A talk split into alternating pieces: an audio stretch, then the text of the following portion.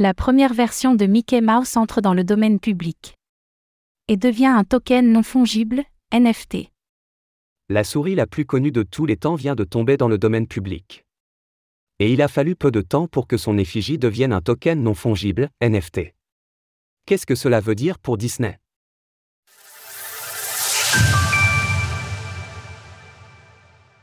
Une première version de Mickey Mouse tombe dans le domaine public. Pour rappel, la loi sur le copyright des États-Unis protège les œuvres pendant 95 ans. Or la première version de Mickey Mouse est apparue en 1928 dans le court-métrage animé Steamboat Willie.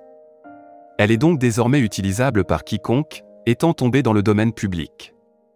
Il existe cependant des différences entre la mascotte de Walt Disney telle qu'on la connaît aujourd'hui, et cette première version, des détails de vêtements et la manière dont ont été dessinés les yeux notamment. L'entreprise rappelle donc que cette évolution ne changera pas grand-chose pour la version moderne de Mickey Mouse. Les versions plus modernes de Mickey ne seront pas affectées par l'expiration du copyright de Steamboat Willie, et Mickey va continuer à jouer un rôle important et à être un ambassadeur global pour l'entreprise Walt Disney. Des NFT immortalisant Steamboat Willie attirent les curieux. Reste que n'importe qui peut désormais utiliser Steamboat Willie et le court métrage, les illustrations ont donc été promptement transformées en tokens non fongibles. Depuis hier, trois collections occupent ainsi les trois premières places du classement des NFT et trending de la plateforme OpenSea. La première collection transforme Steamboat Willie en une série de photos de profil, et elle est actuellement classée sixième des collections générant le plus de volume, avec plus d'un million de dollars. Lancer ce type de collection peut cependant être périlleux. La société Walt Disney est historiquement extrêmement protectrice de sa marque, et elle pourrait surveiller les œuvres dérivées qui ressemblent un peu trop à une version moderne de Mickey Mouse.